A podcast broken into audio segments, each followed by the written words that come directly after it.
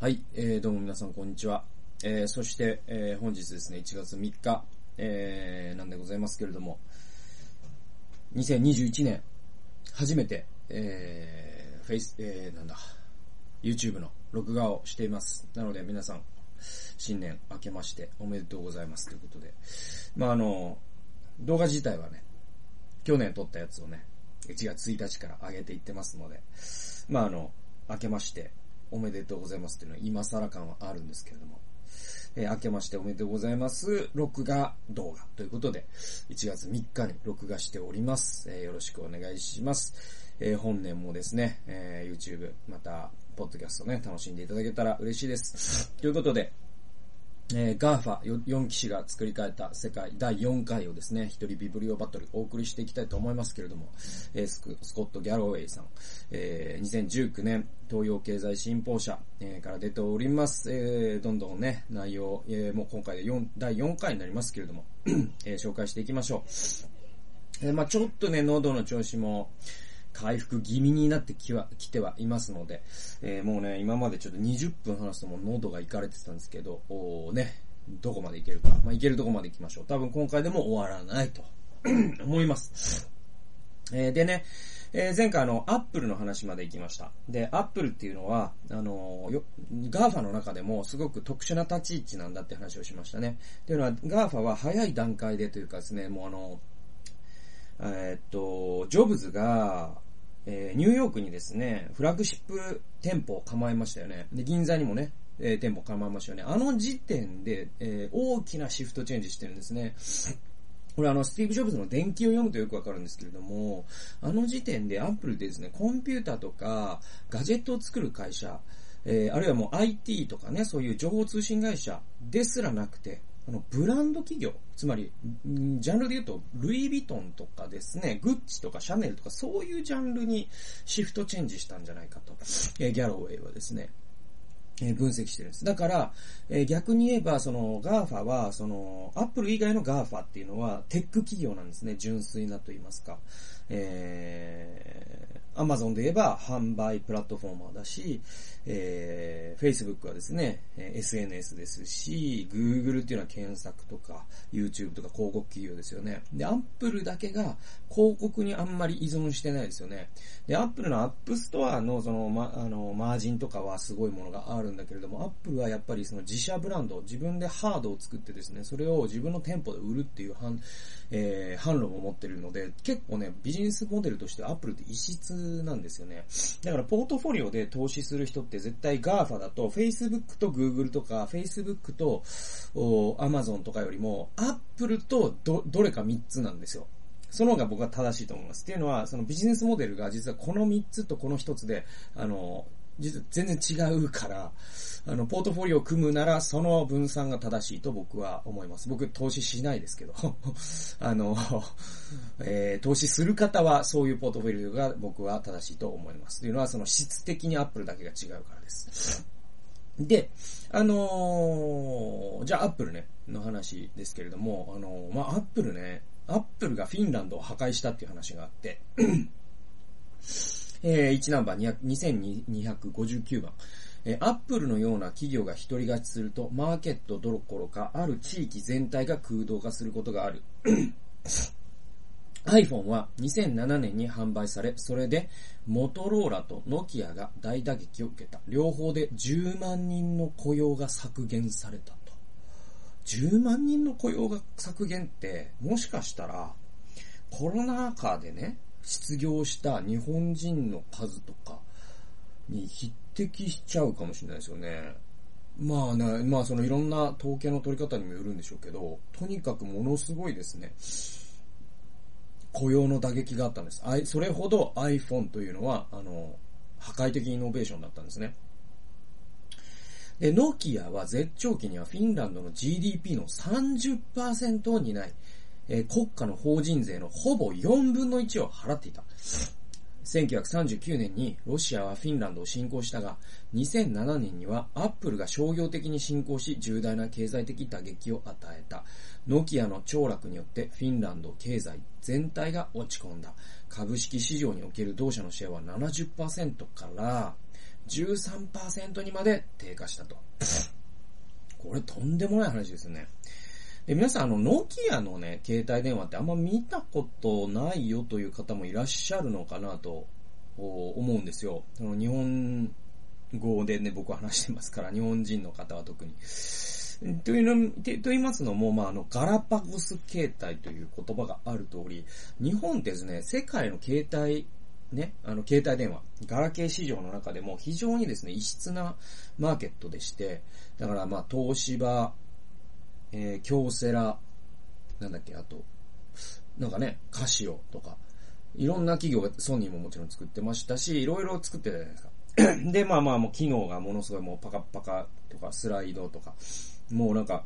ね、ガラケーが行くとこまで行った。で、あれを我々はガラパゴスと呼んでいたわけじゃないですか。だからすごくですね、マーケットとしては異質で、で僕2008年にまだその iPhone の最初のやつが出た頃だから、まだほとんど世界の90何パーセントの人はスマホではなくてガラケーだった時代に僕はインドに行ったんですよ。で、4ヶ月過ごして、気づいたのは、ノキアという携帯電話会社の、その、ド、えっ、ー、と、そのドミナンスえー、こう、支配力、市場支配力の強さですね。みんなノキアです。もうみんなノキアでした。僕も今も持ってると思いますけど、なんかね、これぐらいの折りたたみですらない、た、なんていうのかな。こんぐらいですよ。だからサイズで言うと、なんて言うんでしょう。なんて言ったらいいんでしょうかね。だからノキアの携帯電話ぐらいの消しゴムぐらいの大きさっていうかね。っていう、なんて言うんでしょうね。あのー、だからその、折りたたみ携帯の折りたた、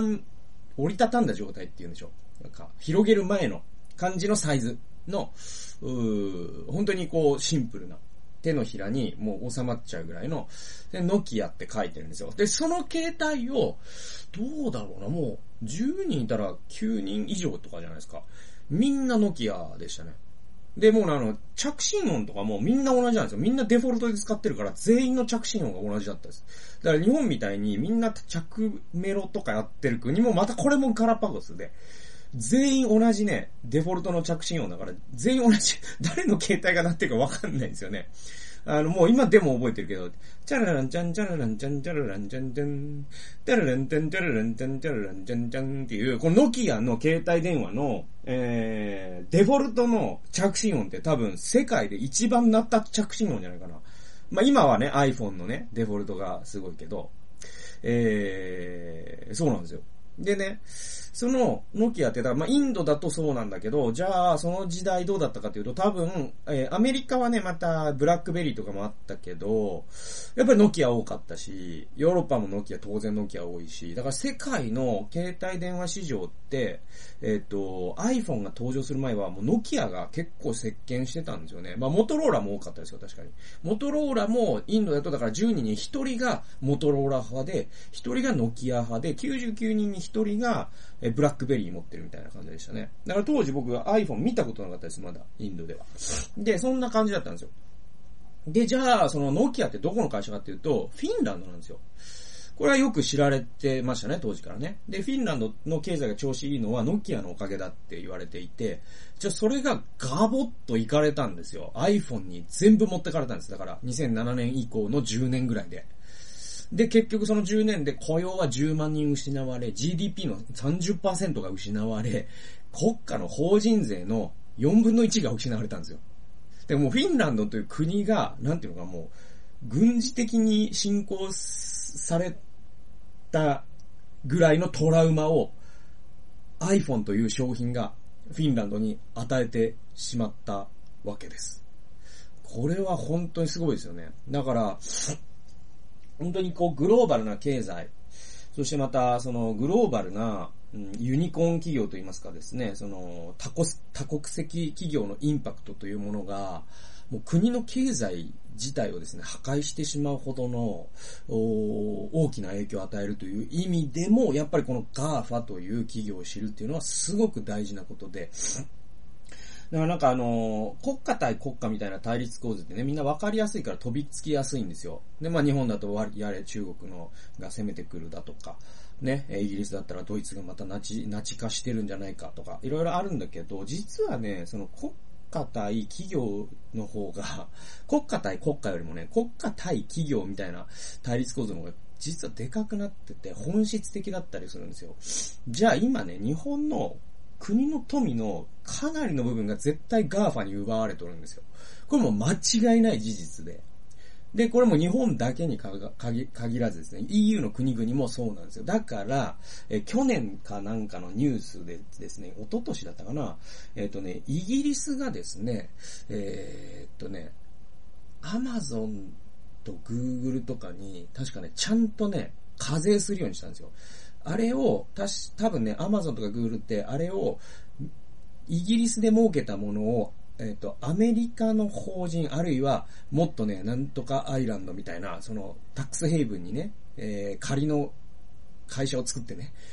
えー、そして税金を逃れるために、そこの売り上げに計上したりして、結局、イギリスでめちゃくちゃ儲けてるのに、イギリスに税金が落ちてこないということを、イギリスは、これはもうこれ以上あいつらにやらせられないということで、それを禁止するようにしたんです。そうすると何が起きてるかというと、GAFA VS イギリスになるんですよ。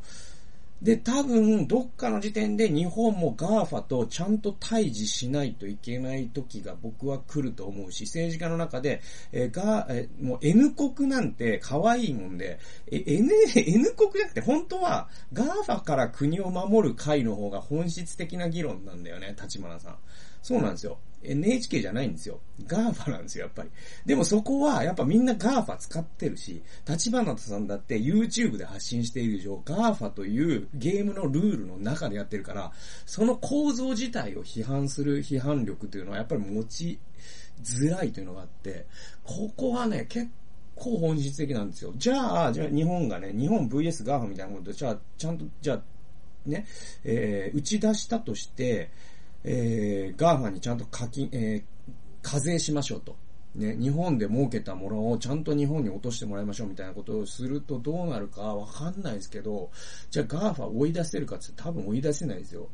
やっぱ消費者は GAFA を選んでいる理由があるんで、日本だけアップル使えませんとかね、日本だけ Google、YouTube 見れませんとかね、日本だけ Amazon 使えませんとか、ありえないじゃないですか。で、彼らはやっぱり、えー、そう、なんだろう、あのー、また、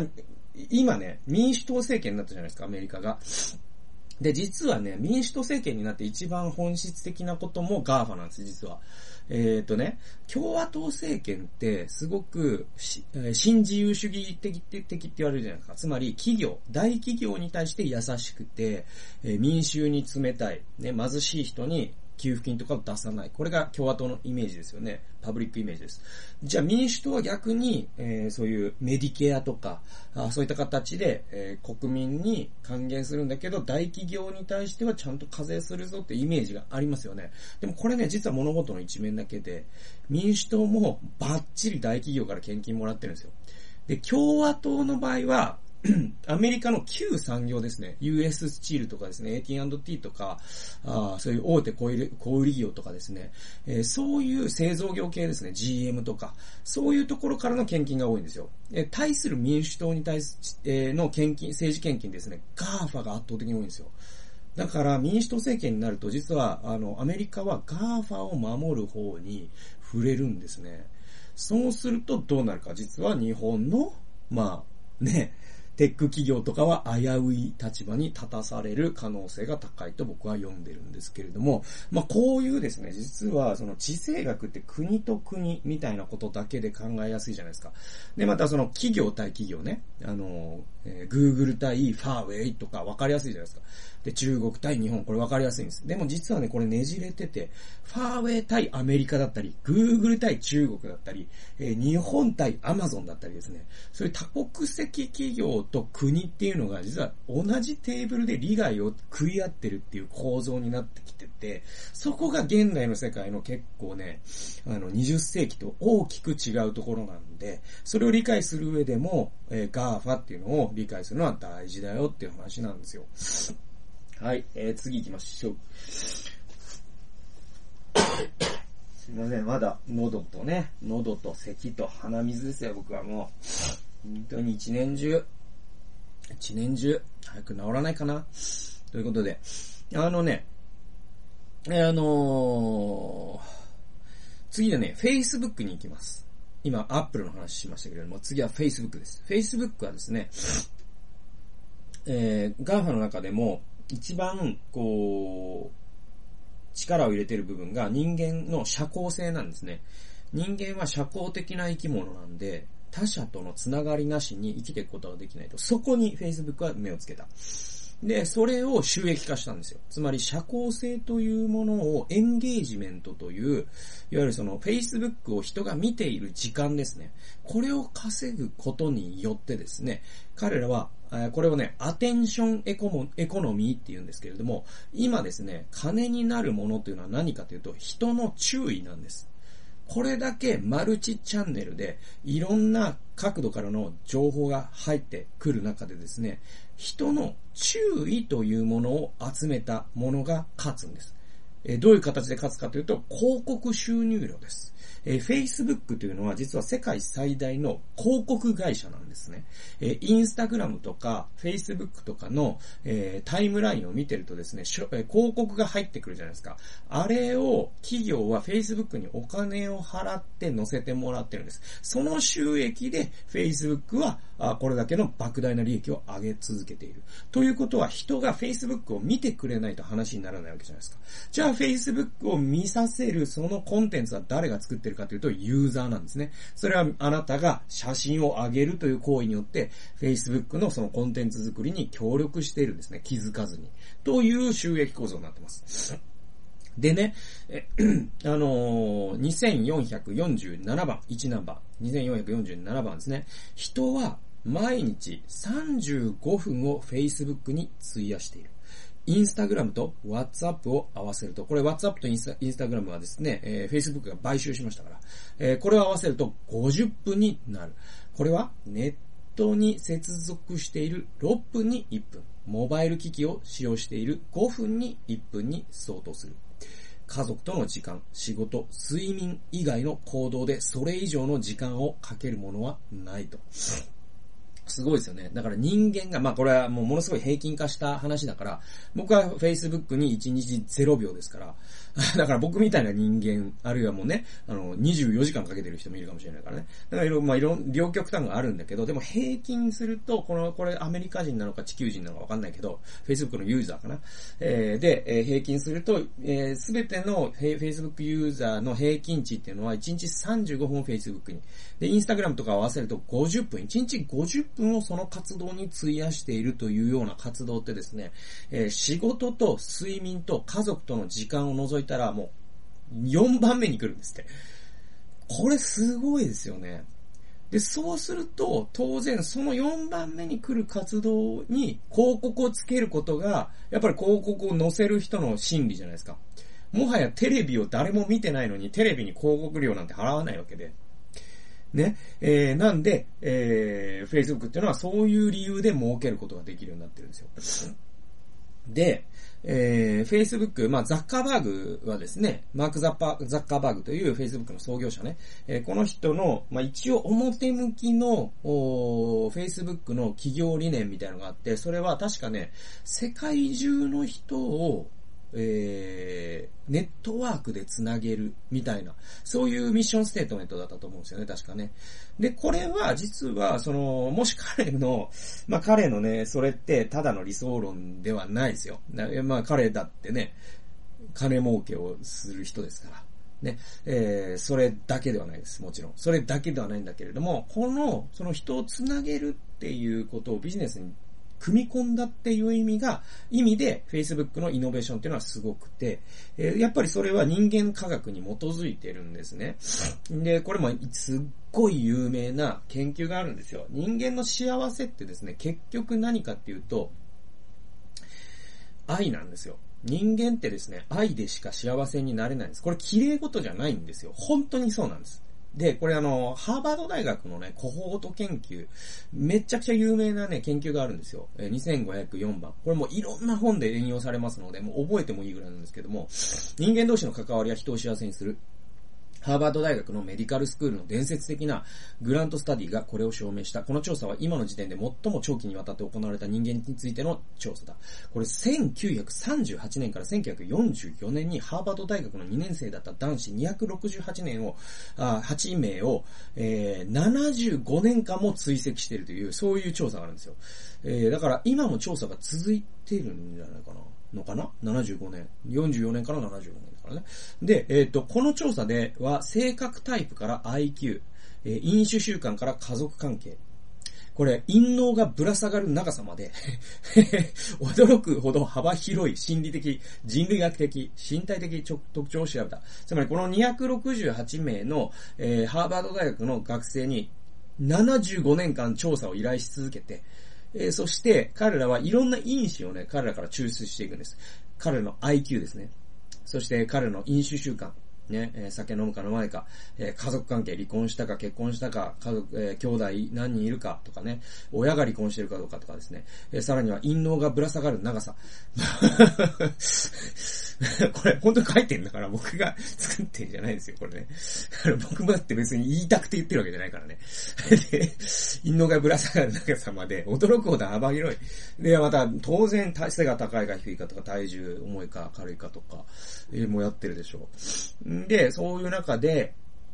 えー、彼らはそういう関数、いろんな人間に関する数値化できるものは全部数値化していってですね、この調査によって、幸福、で、それと、今あなたは幸せですかという幸福レベルと、どのね、インディケーター、どの数値が一番その幸福レベルと相関関係が高いかっていうのを調べたんです。そうするといろんな仮説が出てくるわけじゃないですか。それは収入なんじゃないかとかですね。それはなんだろう、あの家族が安定してるかとかですね。それか健康なんじゃないか、IQ なんじゃないか、いろいろあります。実は幸福レベルに最も強く影響するのは人間関係の深さと有意義さであることが分かった。結局、一番相関関係が高いのは IQ でもなければ、えー、年収でもなかったんですね。財産でもななければですね、えー、結婚してるかしない、してないかですらなかった。それは、えー、まあ、一言で言うと、親友がいるかどうかだったと。つまり結婚してるんだったら妻が親友っていうパターンも入れてですよ。自分と非常に近しい親密な関係を安定して保っているかどうかっていうのが、最も幸福と関係があるっていうのが結論だったんです。他の関係、他のもの、えー、身長とか IQ とか年収とかはさほどだったっていうことなんですよ。ね、75年間と2000万ドルの研究費をかけた調査によって導き出されたのは3語の、たった3語の結論だった。happiness is love. 幸福とは愛である。これが結論だったと。はい。ということはですよ、この love の部分、愛ですね。つまり人との親密な関係ですね。この部分を収益化しようとしたっていうのが、まあ、Facebook の軽眼と言いますか、マーク・ザッカーバーグの目の付けどころの、まあ、やっぱり天才性なんですよね。えー、じゃあ2698番行きましょう。えー、っとですね、えー、ザッカーバーグは映像が Facebook のキラーコンテンツであり、その数の多くは彼のソーシャルネットワーク帝国のインスタグラムにあることを理解している。私たちが映像による情報を取り込む速さは、言葉の情報を取り込む速さの6万倍である。そのため映像は心に直接届くのだと。これはね、本当にね、あのー、そろそろね、声がね、枯れてきたので、えー、ここで最後のね、引用にしたいと思うんですけれど、そうなんですよ。あの、映像と文字、テキストコンテンツって、やっぱり Facebook って当初は結構テキストコンテンツ主流のメディアだったじゃないですか。で、それがどんどん映像にシフトしていくんですね。で、結局、インスタグラムって究極の映像コンテンツじゃないですか。つまり誰かが投稿するときに、今日はこういうことがあったっていう、なんか日記みたいな投稿。まあ昔のツイッターとかもそうでしたよね。もう文字テキストコンテンツだったじゃないですか。で、それがどんどんどんどん映像に寄っていくんですね。まずは静止画に行って、次に動画に行くんですよ。で、これ必然なんですよ。もうインスタグラムなんてね、静止画と動画だけですよね、ほとんどね。あってもタグぐらいなんで。で、これ必然で人間の脳っていうのは、あの、言葉を取り込む速さの6万倍映像から情報を取り込むんです。